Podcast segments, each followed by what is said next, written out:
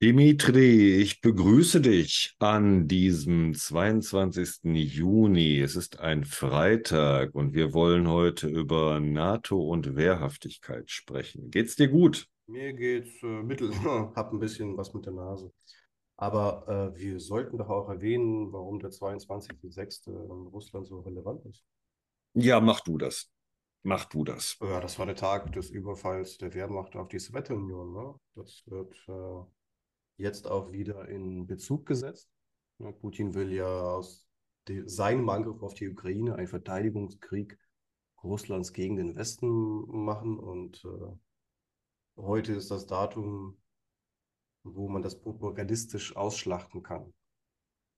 Habe ich jetzt schon so oft mitgemacht, geht mittlerweile offen gestanden an mir vorbei. Aber für alle unsere Zuhörerinnen und Zuhörer, die das vielleicht nicht immer so auf dem Schirm hatten. Was macht Putin? Putin macht ein großes Cosplay.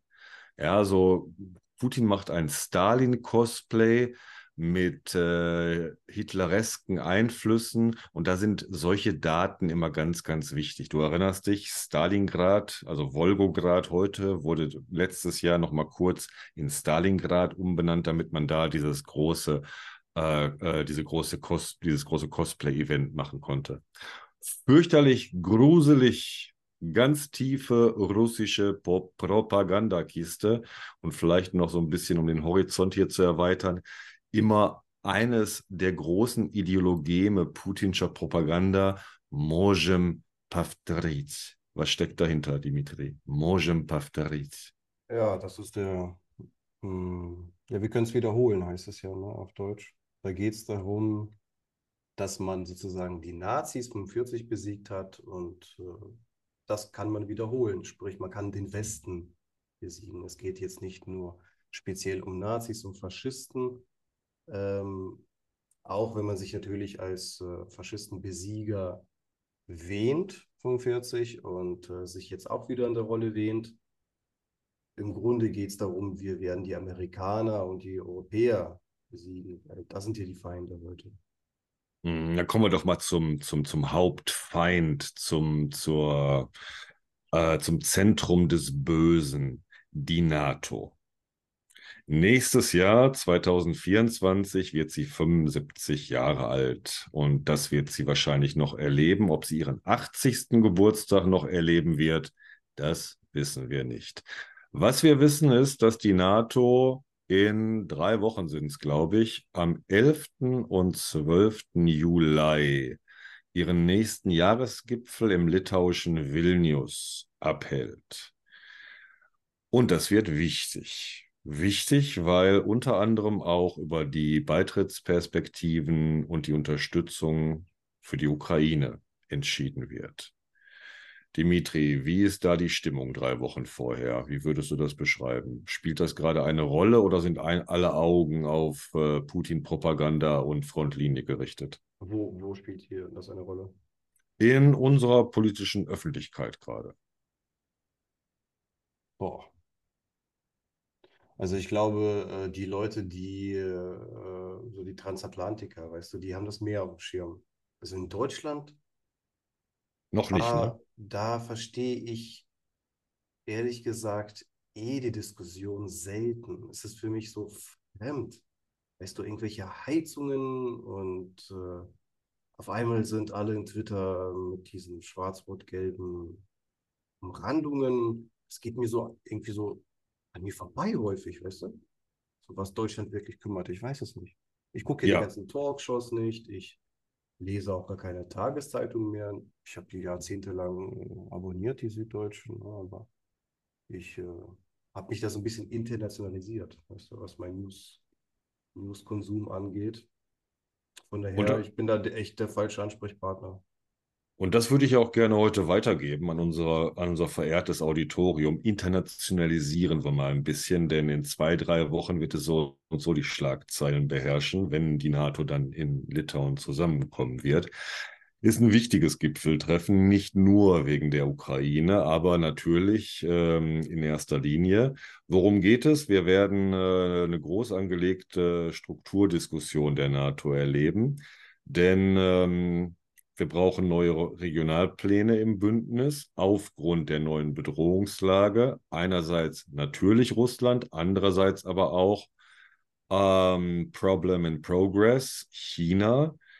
Große Frage innerhalb der NATO, wie viele Hauptquartiere werden wir brauchen und wo sollen die sein? Also da wird äh, sehr, sehr viel zu besprechen sein.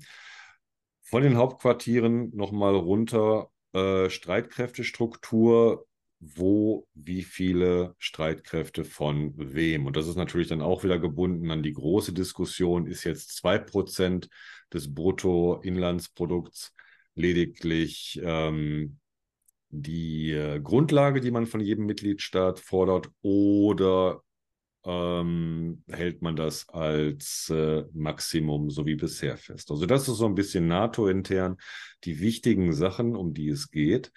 Und ähm, die entscheidende Frage, auf die dann alles wieder zurückkommen wird, ist, wann wird die Ukraine Mitglied der NATO? Also, wir haben die Rufe ja schon länger im, ne, wir, wir, wir, kennen das zum Beispiel, Dimitri bei Twitter. Ähm, erst wollen, schicken sie Raketen, als nächstes schicken sie eure Söhne in die Ukraine, die Angst vor dem Kriegseintritt Deutschland und die Ostfront, Grüne an die Ostfront oder Massala an die Ostfront, über den wir heute noch reden werden. Die Ostfront, ganz wichtiges Wort in der deutschen Sprache und das geht ja mit einem gewissen äh, geiferndem äh, Schaum vor dem Mund den Leuten auch so runter, wenn sie dich an die Ostfront schicken wollen. Es scheint ja immer noch so gewisse semantische Anleihen an alte, alte Zeiten zu haben für viele. So, ähm, Ischinger. Ischinger ist bekannt hier, Chef vom Münchner Sicherheitsforum. Der hat das Ganze in brillanter, kurzer Manie, Manier mal kurz zusammengefasst. Drei Optionen, was wir erleben werden. Entweder eins, die Ukraine wird sofort aufgenommen auf dem Gipfel und man sagt, yo, machen wir. Zweitens, die Ukraine wird aufgenommen, aber erst, wenn der Krieg vorbei ist und keine territorialen Konflikte mehr bestehen. Möglichkeit drei, die sogenannte Bukarest-Formel, damals vom NATO-Gipfel 2008, als es ja auch schon um Ukraine und vor allem damals auch um Georgien ging, damals äh, in russische Invasion in Georgien. Man erfand die Bukarest-Formel, das heißt, ja, ja, ihr werdet Mitglied irgendwann. Also so ein bisschen diese Papa-Schlumpf-Geschichte. Ist es noch weit, Papa Schlumpf? Nein, nein, wir sind gleich da. Ne? Noch fünf Jahre, noch zehn Jahre, noch 15 Jahre. Aber bald, bald bist du NATO-Mitglied. So, also eins, zwei oder drei, du musst dich entscheiden. Und interessanterweise ist ähm, die Absage an die Ukraine ähm, keine Option hier mehr. Also das ist ähm, äh, ebenfalls interessant.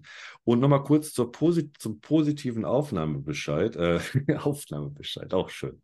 Egal, zur positiven Aufnahme der Ukraine.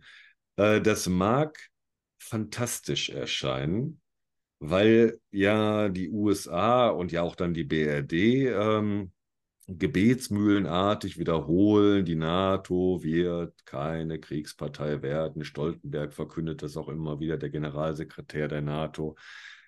Ja, die NATO wird keine Kriegspartei, keine Kriegspartei wird die NATO und so weiter. Aber, aber, und ähm, das fand ich interessant, es gibt innerhalb der NATO, die ja 30 Mitglieder umfasst, glaube ich, sind das 30, ne? 30 ja, Mitglieder umfasst, ähm, eine, sagen wir mal, eine Stimmung von 20 Mitgliedstaaten, unter anderem, wenig überraschend, United Kingdom, die sagen würden, ja, Ukraine sofort in die NATO. Artikel 5 Bündnisfall, ja, Bodentruppen in die Ukraine. Wer alles zu diesem äh, Netzwerk der 20 gehört, das wäre sehr interessant, ähm, da mal mehr Faktur drüber zu haben. Aber von wem wir sicher ausgehen können, der dazugehört, ist neben United Kingdom natürlich auch Litauen. Ja, Litauen, dort, wo der NATO-Gipfel stattfinden wird. Und das ist, finde ich, die erste Sache, die man hier bei diesem Gipfel ähm, äh, in Betracht ziehen muss. Denn ähm, letztes Jahr Madrid, okay, wunderbares Spanien, alles ganz toll, aber das ist Vilnius, ja, das ist Litauen. Das ist die Stadt, in der vor 30 Jahren die Sowjetunion noch probiert hat, Unabhängigkeitsbestrebungen mit Gewalt zu unterdrücken, 14 Menschen getötet hat, Tausende verletzt hat, um letzten Endes sich doch mit eingezogenem Schwanz aus Litauen zurückzuziehen und ähm, sie in die Unabhängigkeit auch wirklich ziehen zu lassen. Ja, das ist die Stadt, die das erlebt hat. War noch der Moment, wo man nicht wusste, wo es lang geht. Ne? Wird es wie in China äh, ausgehen, dass man mit Panzern wie Proteste niederrollt? und äh, das Imperium bleibt bestehen oder driften die Ränder doch auseinander? Mhm. Und in Litauen hat man es nicht geschafft, sie zu halten. In Tschetschenien dann kurze Zeit später hat man dann dieses Exempel statuiert. Ja? Und die Litauen, die Menschen in Litauen erinnern sich sehr, sehr gut. Das ist keine lange Zeit. Das ist gerade mal eine Generation beziehungsweise anderthalb Generationen. Denn ähm, der heutige Außenminister von Litauen ist Gabrielius Landsbergis. Und dieser Herr, Landsbergis Gabrielius, ist der Enkel des äh, legendären Vitautas Landsbergis, damals Par Parlamentspräsident von Litauen, erster Präsident des unabhängigen Litauens. Und Dimitri, dieser Vitautas Landsbergis, er ist der letzte der noch lebenden Legenden dieser Zeit. Ne? Also ähm, Jelzin ist gestorben, äh, Gorbatschow ist gestorben, alle sind sie aus der Zeit mittlerweile gegangen. Er ist mit seinen 91 Jahren noch da und ich habe ein sehr, sehr feines Interview mit ihm gehört auf Russisch, ne, mit einer mit äh, Jewgeni Kiselyov, äh, alte russische TV-Journalismus, Fernsehlegende. Da werde ich demnächst mal ein paar Ausschnitte daraus bringen, weil der ist voll da, der Mann. Der ist eine, ein hervorragender Redner und äh, das Ganze auf Russisch. Ne? Dieses ganze Interview auf Russisch. Deshalb hier wichtig, dass dieser NATO-Gipfel in Vilnius stattfindet. Also quasi dort, wo man sich ja an der neuen NATO-Frontlinie wähnt. Aus, aus Putins und Patruschews Sicht äh, im Vorruf Moskaus. Exakt, denn immer wieder sei jetzt darauf hingewiesen, wenn äh, Russland nicht in die Ukraine einmarschiert wäre. Das andere Szenario wäre eines der drei Länder des Baltikums, vielleicht Estland, vielleicht Lettland, vielleicht Litauen. Und äh, manche Stimmen sagen heute schon, das wäre aus putinscher Sicht vielleicht die erfolgreichere Variante gewesen. Aber sei dahingestellt. Kannst du dich erinnern, äh, als äh, Grigori Judin dieses Interview gegeben hat vor einigen Monaten? Jetzt nicht das in der Zeit mit Simone Brunner, sondern äh, in dem Medusa auf Russisch hat er das gegeben oder so ein Inter da gab es mehrere, der hat bei, äh, das war nicht ganz klar, weißt du, wem er das Interview gegeben hat. Medusa hat einen Artikel veröffentlicht, es gab aber auch YouTube-Videos von anderen, von anderen Sendern äh, zum absolut gleichen Inhalt, aber ist ja auch egal. Äh, da hat er auch schon gesagt, ähm, dass Putin und Patrushev überzeugt sind, dass sie die NATO, den Westen zerstören können, wenn sie nur in den richtigen Painpoint äh, ins Baltikum reindrücken. Und äh, dort wird sich dann Artikel 5 als Illusion erweisen, weil Amerika, USA, Europäer halt nicht für das Baltikum kämpfen werden und äh, dann hat äh, Russland entweder die westliche Dominanz mh, mm, besiegt oder, oder gebrochen oder gar die ganze Weltherrschaft an sich gerissen. Ja. Und dann Dominoeffekt und alles kommt ins Wanken. Super Sache. Ja, gut, dass du daran erinnerst. Ganz genau. Ähm, denn ähm, diese, dieser Artikel 5, diese Beistandsklausel, ist sie wirklich real? Ist sie umsetzbar, wenn wir ein äh, Szenario hätten, wie äh, wir das jetzt in der Ukraine seit letztem Jahr haben? Und da kommen wir ja zur Wehrhaftigkeit. Emmanuel Macron, das ist mein zweiter Punkt bei diesem Manu äh, Gipfel hier. Emmanuel, mon ami, ähm, auf einmal schwenkt Frankreich um und nimmt Kurs auf Polen. Ja, die Ukraine soll so schnell wie möglich Mitglied in der NATO werden. Wenn wir hier bei unseren Zuhörerinnen und Zuhörern Leute haben, die sich so ein bisschen mit Frankreich auskennen, würde mich mal interessieren, was gerade bei Macron so äh, ausschlaggebend ist, um diesen äh, Turn zu vollziehen und ob der ernst zu nehmen ist. Denn ich muss sagen, ich ähm, ja, würde mir bei Frankreich keine Frage, Aussage. Ja. Ich folge immer Ulrich Speck ähm, bei, bei Macron bei Frankreich. Ist erst einmal ganz schnell und äh, gut informiert. Ich weiß es nicht. Also man hat ja immer von NATO immer so Spielchen. Ne? Es geht einmal um die Generalsekretäre, Generalsekretäre oder den Posten und äh, ja, hat jetzt Macron nun ein Interview gegeben, hat das nochmal angedeutet. Wie interpretiert man das? Ist das wirklich ein Positionswechsel? Es ist ein Positionswechsel. Nein, nein, es ist, es, es ist ein offiziell verkündeter Positionswechsel nach Einberufung des äh, französischen Verteidigungsrates und der dann herausgegebenen Information über diesen Kurswechsel und die Unterstützung der Ukraine. Also es ist jetzt nicht über zwei, drei, vier Hände, sondern es mhm. ist eine institutionelle Verlautbarung. Und wieso macht er das vor dem Gipfel? Das ist normal? Ähm, in Position bringen. Hm. Fahrt aufnehmen. Sich in den Vordergrund spielen. Pre gute Presse bekommen. You name it. Jedenfalls sprach er davon, dass ähm, die NATO ja jetzt vielleicht vom Hirntod zum Elektroschock komme. Der Ukraine-Krieg sei sozusagen der Elektroschock gewesen, äh, der die hirntote NATO, sein Zitat von vor ein paar Jahren, wiedererweckt habe. Ob das so eine glückliche Metapher ist, mag ich nicht zu sagen. Das erinnert mich zu sehr an eine Mischung aus Frankenstein und Flatliners. Ja, ich muss auch mal an Frankenstein denken, an Gehirn, bei Gehirntod, ja. Ja, also da ist eher das, was ich immer, ähm, äh, wo ich befürworten würde und Leute auch aufrufe, diese Metapher auf Putin eher anzuwenden. Putin ist dieser, dieser Leichenzusammennäher und Tote von äh, und Tote wiedererwecken. Denn wir hatten ja gerade dieses, ja, wir können es wiederholen, wir können die Toten von Stalingrad nochmal aufwecken. Also Putin denkt, hält sich ja für seinen White Walker, also hier äh, Game of Thrones mit äh, Entschuldigung. Die White, ah, schau, hier. Vom Hirn sagen.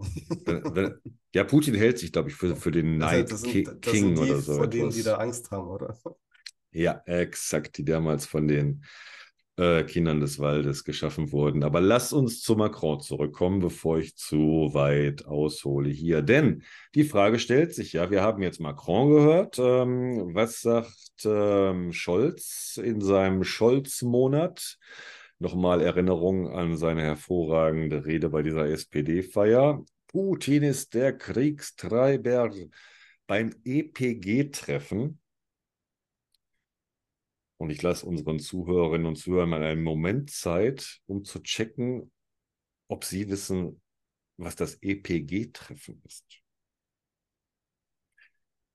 Ich muss es nochmal nachschauen, ich habe es schon wieder vergessen. Die europäische, europäische, europäische politische Gemeinschaft. What the fuck?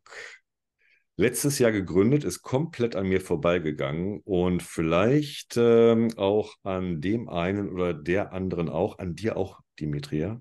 Hab, nun, du hast es mir vorhin im Vorgespräch erzählt, noch nie was von gehört. Ja, ich habe das auch, ähm, als ich das gelesen habe, was ihr da gesagt habt, war auch Ulrich Beck, äh, das überlesen. Bei welchem Treffen das war? Das EPG-Gründungstreffen am 6. Oktober 2022 auf der Prager Burg. Ganz kurz gefasst, ist eine Institution neben dem Europarat und auch neben der Europäischen Union, zu der alle gehören, außer Belarus und Russland. Hm, soweit. Jedenfalls sagte Scholz da zwischen Sandu, Moldau und Zelensky, Ukraine, auf die Frage nach einer Mitgliedschaft der Ukraine in der NATO, das typisch deutsche Ja, aber. Nochmal mit dem Glottal Stop des germanischen Ja, aber.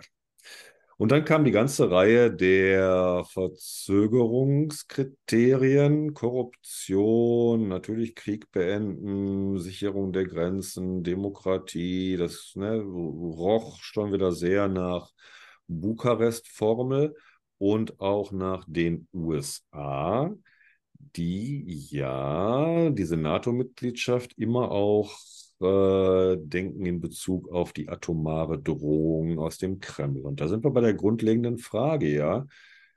Wie wehrhaft ist denn die NATO überhaupt? Ist sie jetzt wirklich mit Elektroschock wieder ins Leben gekommen? Ist sie Frankenstein? Ist sie nur ein Papiertiger, der andere für sich kämpfen lassen kann, aber selber nicht aktiv wird? Und vor allem, welche Rolle spielt die Bundesrepublik darin? Wie wehrhaft sind wir überhaupt, Dimitri? Das ist aber noch nicht die Überleitung zu Masala, oder? No, schon so ein bisschen. Ich wollte die goldene Brücken ja, warte, jetzt ich schon wollte, bauen. Ich wollte noch zu Scholz was sagen. Ähm, Okay, er hat, okay. er hat dann ja auch gesagt, ähm, ja, Wie heißt es hier mit der Spatze in, Spatz in der Hand, Taube auf dem Dach? äh, die Ukraine soll doch lieber Sicherheitsgarantien kriegen, jetzt Waffenlieferungen, jetzt. Man soll jetzt äh, schauen, dass sie den Krieg gegen Russland gewinnt und nicht irgendwie, ah, ach, ach, wozu braucht ihr denn überhaupt diese NATO? Ihr lieben Ukrainer, braucht ihr doch gar nicht. Ihr braucht doch Sicherheit, braucht ihr doch. Ihr müsst doch, äh, ihr braucht Waffen und ihr müsst Russland besiegen. Das braucht ihr, liebe Ukrainer, und nicht die NATO. Äh, so hat sich das für mich angehört.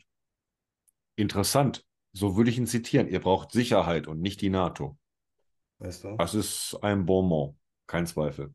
Interessant, und- ich habe nicht so viel davon diese- gehört. Hm? Und diese Rede äh, bei der SPD-Veranstaltung, das ist ja wieder nach Worten super, aber da, wo es um die Wurst geht, wo wirklich gehandelt wird, das ist jetzt äh, der NATO-Gipfel. Weißt du, ich bin immer Mhm. vorsi- in, in Russland muss man vorsichtig sein mit, äh, was der Präsident verspricht, was die Politiker ähm, erzählen. Ja, äh, das äh, ist äh, eine alte russische Volksweisheit. Wenn, wenn irgendwas versprochen wird, dann hältst du erstmal die Füße still und guckst, ob das auch wirklich umgesetzt wird. Wenn Freiheit und Demokratie versprochen wird, wartest du erstmal ab. Ja? Hm. Ähm, wenn Medvedev kommt und sagt, äh, hier Freiheit ist besser als Unfreiheit, bist du erstmal ruhig und wartest ab, ob auch die Freiheit wirklich kommt. Weil man weiß nie, ob das Mhm. nur Gerede ist und der Erste, der sich mit einem freien Wort rauswagt, doch eingeknastet wird und ob das doch alles anders gemeint war oder nicht. Und in Deutschland äh, ist es ähnlich. Nur hier kommen nach Sonntagsreden dann Bukarest-Gipfel, wo dann die Ukraine und äh, Georgien verraten wird. Weißt du? Und, äh, und, und da bin ich hellhörig, wenn, wenn deutsche Politiker ähm, ja große Worte schwingen. Ich, ich will die Taten sehen. Mhm. Sehr gut, sehr gut, sehr gut. Jetzt haben wir aber dazu ja auch noch einen Verteidigungsminister Pistorius, der sich zum beliebtesten Politiker aufgeschwungen hat. Zu Recht. Ist das so? Ist an mir vorbeigegangen. Wow. von allen gelobt. Also ähm, bei all dem äh, sommerhysterischen Debattieren, was wir, was wir vor allem jetzt gerade jetzt bei Twitter und so erleben, ist ähm, das so eine ziemlich äh, stabile Kiste. Seit Amtseintritt äh, scheint er alles richtig zu machen. Mhm. Freut mich, guter Mann. Ja, also da denke ich, könnten wir in den nächsten Wochen und Monaten auch mal ein Auge drauf legen. Aber das, lass uns das dann als Überleitung nehmen, denn du hast uns heute ein äh, sehr, sehr gutes Interview mit Carlo Massala mitgebracht, Professor für internationale Politik in der Bundeswehr-Universität in München. Und ähm, wie auch bei äh, Professor Davis aus München bin ich bei Marsala, komme ich immer so ein bisschen in Schwärmen, weil ich mir denke, ja, cool, solche Leute hätte ich auch gerne im Studium gehabt. Ja, also in dieser, in dieser Wehrhaftigkeit, in dieser Haltung, die sie an den Tag legen. Und die Frage der Wehrhaftigkeit wurde von Massala jetzt in dem Artikel aufgegriffen und seine Diagnose der Wehrhaft, der bundesrepublikanischen Wehrhaftigkeit ist ähm, puh, drei von zehn. Das ist nicht viel. Drei von zehn, ja. Ähm, bei Twitter hat mich einer gefragt, was denn die anderen westeuropäischen Länder kriegen würden. Wir, wir wissen es nicht, wir wissen nicht, was Masala dazu sagt, aber was würdest du äh, schätzen? Ja, die Briten sind ja nicht mehr EU-Europäer, Aber äh, ähm, lass die mal mitzählen. aber die würde ich ja sehr hoch einschätzen. Ja, Die ja, Briten na, haben eine Wehrhaftigkeit, die im äh, Einserbereich liegt, also ne, 9, 10 würde ich sagen. Okay. Frankreich? Ähm, anscheinend äh, möchte Macron, da haben wir ja ein Motiv, äh, zumindest die rhetorische Wehrhaftigkeit ähm, der Grand Nation wieder auf ein befriedigendes und gutes Niveau heben. Im Moment würde ich die Wehrhaftigkeit als nicht sehr hoch einschätzen, oder? Hm. Na gut, äh, lass mal zum Punkt kommen, weil das ist ja auch, ähm, was in dem Artikel gesagt wird, was Marcella sagt, Wehrhaftigkeit, das ist nicht nur militärische Wehrhaftigkeit, das ist auch eine gesamt, gesamtgesellschaftliche, demokratische Wehrhaftigkeit, um die es geht. Ja? Ähm, unsere, man, man muss wegkommen von, unsere Armee stellt unsere Sicherheit her. Aber andersrum, ander, gebe ich dir vollkommen recht. Aber Also wu- wunderbar. Aber ich möchte hier ähm, einhaken, denn äh, zwischen dem politischen Sozium oder sagen wir mal ein bisschen volkstümlicher der Bevölkerung und dem Staat und der Armee steht immer ein äh, direktes Verhältnis. Du kannst an der Armee erkennen, wie es um dieses politische Sozium bestellt ist. das sagt er ja auch, ja. Ähm, also im Artikel äh, sagt er das ja auch, ne? Nimm, nimm mal verschiedene Gesellschaften. Nimm mal Ukraine, äh, Russland, Israel, die USA vielleicht, ja, vielleicht Frankreich. Mhm. Dann hast du unterschiedliche Gesellschaften, unterschiedliche, unterschiedliche Armeekulturen oder Verteidigungskulturen. äh, Die haben unterschiedliches Verhältnis zu ihrer Armee. Deutschland hat ein besonderes Verhältnis, Israel hat ein besonderes Verhältnis. Und äh, er sagte nur einen Punkt, ähm, ja, bei Russland klappt es nicht gut. Ne? Da ist die Bevölkerung entkoppelt äh, zu der Armee. Ähm, die Armen, die ethnischen Minderheiten müssen dort dienen. Sie rekrutieren sogar überhaupt ausländische ja, Gastarbeiter aus Zentralasien für, für, für Zwangdienste teilweise ja, in der Armee. Äh, sie mobilisieren in besetzten ukrainischen Gebieten Männer zwangsweise. Also die haben ein großes Problem. Israel hat kein Problem. Da ist die, Gesell also da ist die Armee sehr stark äh, verankert. Also es ist jetzt nicht aus dem Artikel, sondern interpretiere ich jetzt so. Ähm, und äh, demokratische Staaten generell haben einen Vorteil, weil, oder nicht einen Vorteil, ähm, anders aufgebaut. Wenn die Bundeswehr ähm, die Demokratie, die deutsche Demokratie verteidigen soll, dann sagt er irgendwo im Text, geht das nicht mit jungen weißen Männern.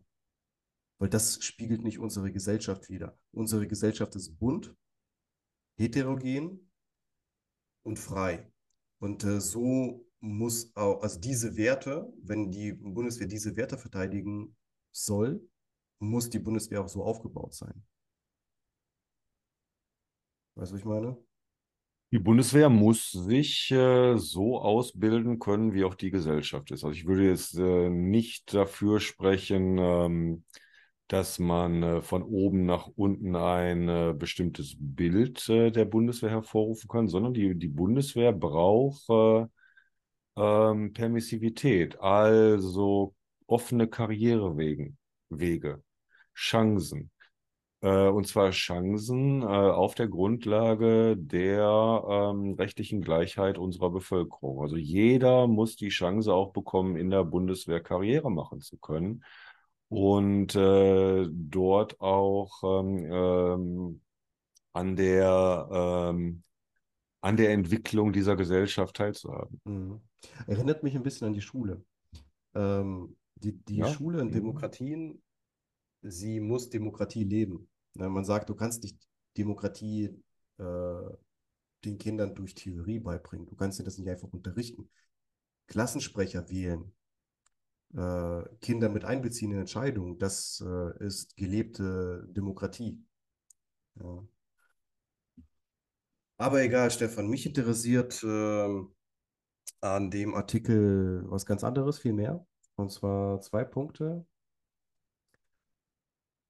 Einmal äh, diese, dass die Freiheit der Demokratie äh, verteidigt werden muss, also die, die demokratische Wehrhaftigkeit. Ja, da, da geht äh, Masada stark drauf ein. Aber vielleicht fange ich mit, dem, mit der Kritik an oder mit Fragen, weil das finde ich interessanter, weil da kann ich dich äh, fragen nach deiner Meinung.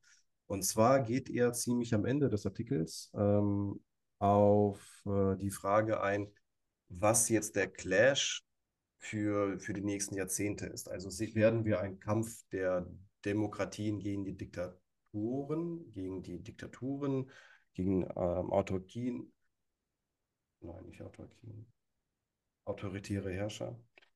Ähm, sehen oder wird es eher ein Kampf zwischen Status Quo-Mächten, also USA, NATO, Westen, Europa und äh, aufstrebenden Mächten wie China und äh, Russland, revisionistischen Mächten, sprich Staaten, die die Weltordnung, die bestehende, verteidigen wollen und Staaten, die sie zerstören wollen, sie verändern möchten.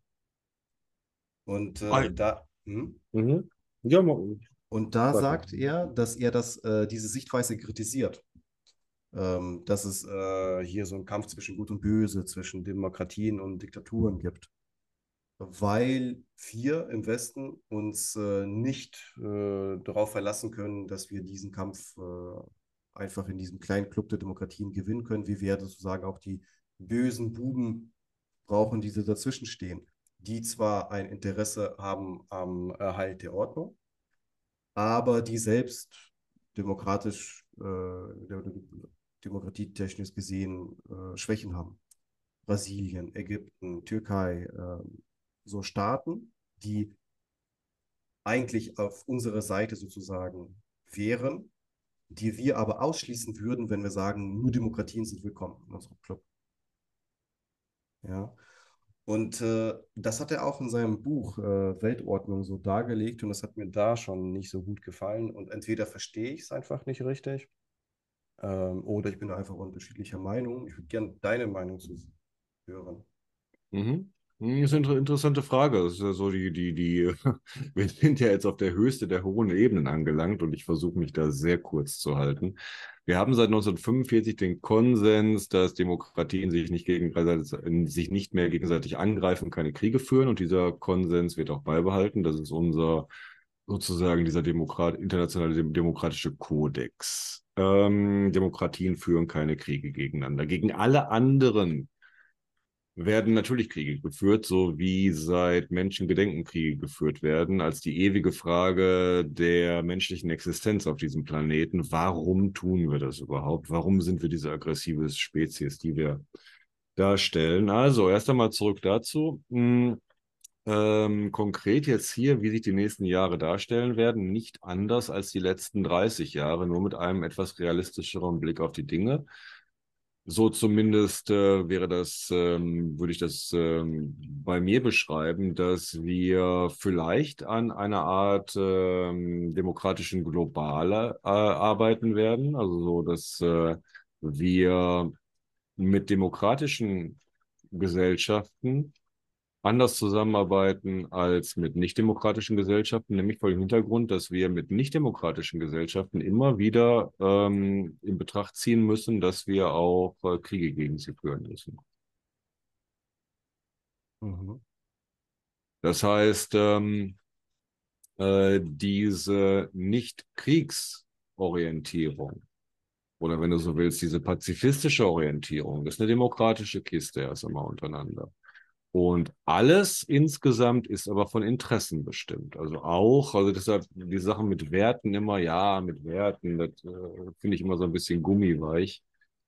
Das Wort ist schon sehr schwierig mittlerweile. Es geht wirklich auch um, um unsere Interessen dabei. Und diese Interessen sind ähm, einerseits, wie ich sagte, in diesem demokratischen Ko äh, Konsens enthalten, dass Demokratien keine Kriege gegeneinander führen und äh, Nichtdemokratien äh, sowohl als Partner behandelt werden können, als auch als äh, Feind, aber da geht es um Interessenlage. Da geht es erst einmal nur um Interessenlage. Dimitri, konkrete Frage. Ähm, abgeleitet von der Frage, ob die NATO ihren 80. Geburtstag erleben wird äh, im Jahr 2029, ähm, abgeleitet davon die Frage, warum Türkei, Ungarn in der NATO. Und Türkei ja noch äh, schwieriger als Ungarn. Ist die Türkei überhaupt noch eine Demokratie? Denn die äh, NATO hat sich ja sozusagen in ihre Charta geschrieben, dass wir es hier mit äh, freien Ländern zu tun haben, die sich zu einem Bündnis zusammenfinden. So, die ähm, Türkei ist auf diesem putinschen Weg. Und die Frage ist, was wir noch brauchen, um auch anzuerkennen, dass die Türkei ähm, mit Demokratie immer weniger zu tun hat. Mhm. Ja, schau mal, äh, die Punkte, die mir da sofort einfallen. Also einmal, die NATO hat auch schon immer dieses Problem zwischen Werte, also Demokratien und äh, was bekämpft man eigentlich? Also sie ist ja klar geschaffen, um die Sowjetunion, äh, um der Einheit zu gebieten, um sich gegen die Sowjetunion zu verteidigen, gegen den Ostblock, gegen Moskau. Und äh, da hat man sozusagen eine Kompromissformel gefunden. Ja, wir nehmen dann auch mal Staaten wie Portugal und Spanien auf und Griechenland und die Türkei, wenn es uns in unseren Interessen, Kampf gegen Moskau dient, auch wenn die nicht so super demokratisch sind. Ja, ja aber da, da grundlegende Frage. Also da ja. grundlegende Frage müssen wir uns ja stellen. Äh, du hast aufgezählt, Portugal, Griechenland zum Beispiel. Bei aller Kritik an diesen Ländern im Detail, beide, beides sind funktionierende Demokratien. Ja, jetzt, aber nicht als sie aufgenommen wurden. So, jetzt sind sie es. Die Türkei stellt sich die große Frage, inwiefern sich äh, das, was die AKP unter, Ergo, äh, unter, Erdogan in der Türkei macht, überhaupt noch äh, strukturell von dem unterscheidet, was Putin äh, in Russland macht mit äh, seinem Regime. So. Und ähm, grundlegend die NATO ist da, um zu sagen, wie du gerade sagtest, ja, äh, ähm, Demokratien sind wenige, sind schwach, aber die NATO gemeinsam sind sie stark. Also, um gegeneinander keinen Krieg führen zu müssen, um dieses fundamentale Sicherheitsinteresse, was wir doch haben, auch institutionell militärisch abzusichern, dieses Militärbündnis, nämlich in dem Bewusstsein, dass wir nicht davon ausgehen können, dass wir gegen nicht demokratische äh, Staaten niemals Krieg führen werden, siehe Russland jetzt. Mhm. Also das Bewusstsein auch, das meine ich mit, mit, mit diesem Realitätssinn. Es gibt diesen Nicht-Kriegskonsens in erster Linie unter demokratischen Staaten. Und da funktioniert er auch. Ja, und das ist dann das, das ist dann das Bündnis der freien Staaten, die sich aber darüber auch bewusst werden müssen, dass die unglaublich aggressive und zerstörerische Menschheitsgeschichte jetzt nicht auf einmal an ihren Endpunkt gekommen ist, nur weil Fukuyama gesagt hat, hahaha, the end of history, äh, das Ende der Geschichte ist da und jetzt werden alle glücklich. Nein, wir haben dieses Bündnis von roundabout diesen 30 Nationen, fraglich Türkei, fraglich Ungarn, der Rest ist erst einmal demokratisch funktionierend, gerne auch mit gegenseitigen Checks und Balances ähm, in dem Bewusstsein darüber, dass ähm, äh, wir keinen Nicht-Kriegskonsens mit Staaten außerhalb dieses Bündnisses haben. Also, eine, also ein Bewusstsein, was du US-Amerikanern nicht erklären musst, was natürlich in Deutschland, und da schreibt Masala ja auch, eine ganz andere Bedeutung hat, weil die einzige militärische, äh, die einzige äh, gute, erfolgreiche, vernünftige Erfahrung, die, die, ähm, die, die das Deutsche im 20. Jahrhundert gemacht hat, war die Kapitulation. Entweder die Welt erobern und alle abschlachten oder kapitulieren. So, das ist bisher die militärische deutsche Erfahrung, auf der wir gerade bauen und warum es jetzt gerade auch so schwierig ist, wieder über Wehrhaftigkeit nachzudenken. Es ist ja einfacher, sich den Planeten der rosaroten Ponys vorzustellen. Übrigens, Zitat Gierkin, der Planet der rosaroten Ponys, da wo Putin lebt. Aber die Zeiten der rosaroten Ponys sind vorbei. Und äh, unsere Folge dieses Podcasts auch, Stefan. Dann mögen die rosaroten Ponys in den Sonnenuntergang reiten. Vielen, vielen Dank, Dimitri. Hat Spaß gemacht. Ja, die NATO. Schwieriges Thema. Es geht weiter. Wir werden sicherlich nicht zum letzten Mal darüber geredet haben. Mach's Gute. Bis morgen. Bis morgen.